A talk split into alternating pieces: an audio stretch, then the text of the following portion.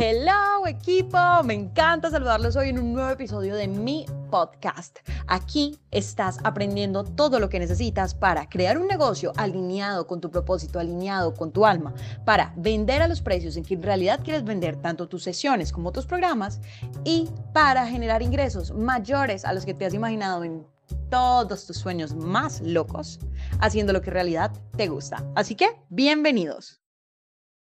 Y hoy vamos a hablar de cómo superar la procrastinación.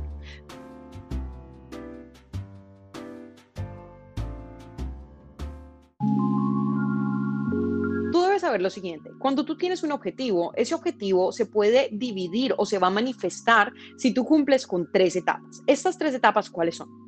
Mente, corazón, acción. Cuando tú tienes un objetivo, este objetivo lo tienes en tu mente. Eso es lo que llamo mente. Ese es el objetivo, lo que tú quieres. Y cuando estamos hablando de la, de la acción, es esto que te va a permitir llevar este objetivo a cabo. Pero cuando aparece la procrastinación, lo que está faltando es que no hay algo que esté conectando este objetivo con este actuar. Y eso que está faltando es lo que yo llamo corazón. ¿Y a qué me refiero con corazón?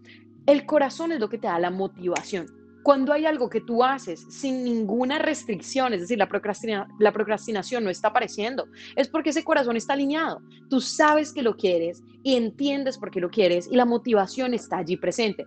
Piensa en esto, por ejemplo, con tus pasiones. Digamos que a ti te encanta ir al gimnasio. La razón por la que te encanta ir al gimnasio es porque la motivación está allí. Tú tienes muy claro tu por qué. Tú tienes muy claro por qué te gusta ir al gimnasio. Digamos que te encanta bailar. Te encanta esa emoción que te da el baile, la sensación de libertad. Digamos que te encanta la playa. Pues te encanta conectar con la arena, conectar con la naturaleza, meterte al agua, sentirte libre.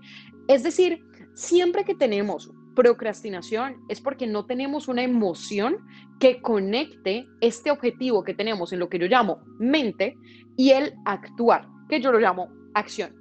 Y como te digo, este objetivo se conecta a través de la emoción y esto es lo que yo llamo corazón.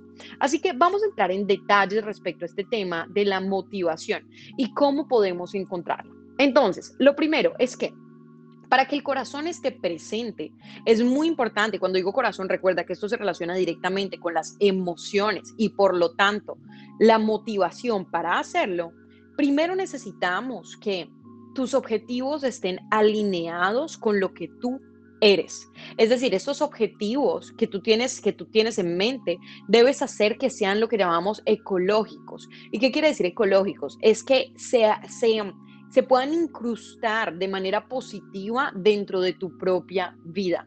Es decir, si por ejemplo tú tienes el objetivo de ah, convertirte en un piloto experto, pero digamos que en este momento tú estás eh, en una etapa familiar en la cual necesitas estar presente en casa porque, por ejemplo, tienes hijos muy pequeños. Este objetivo para este momento va a ser un poco complicado y tal vez sea mejor dejarlo para un poco más adelante cuando tengas más libertad y ese objetivo sea ecológico para tu vida. Ahora, aquí no quiero que pienses que porque un objetivo parece un poco complicado para tu estilo de vida, no debas cumplirlo. Claro que no, todo depende de qué tan importante sea ese objetivo para ti, pero sí es clave que sepas ubicarlo dentro de tu propio esquema para que puedas llevarlo a cabo y no sigas procrastinando. Ok, el segundo punto que debes tomar en cuenta es que este objetivo debe ser tan apasionante para ti que cuando las cosas se pongan complicadas vas a persistir. Es decir, debes buscar una meta, debes buscar un objetivo que te apasione tanto que incluso cuando sea difícil cumplirlo, tú vas a estar allí. Y aquí podemos poner de ejemplo los atletas de alto rendimiento.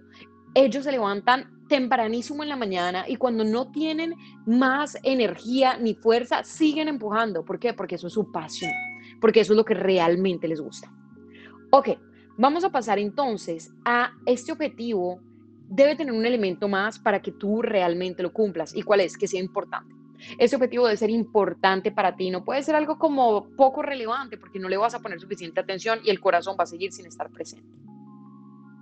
Y finalmente hay un punto clave que va a hacer que tú tomes acción y superes la procrastinación para cualquier objetivo. Y es que esa meta debe ser tu propia verdad. Es decir, debe venir de tus propias intenciones, de tus propios deseos, de los tuyos y no de los de nadie más. Y esto es muy común cuando, por ejemplo, tú estás siguiendo una carrera o, una, o un estilo profesional en el cual estás allí sin saber por qué. Porque la sociedad lo impone, porque a tu pareja le gusta, porque a tu familia le parece que está bien, pero tú sabes que tú no deberías estar allí.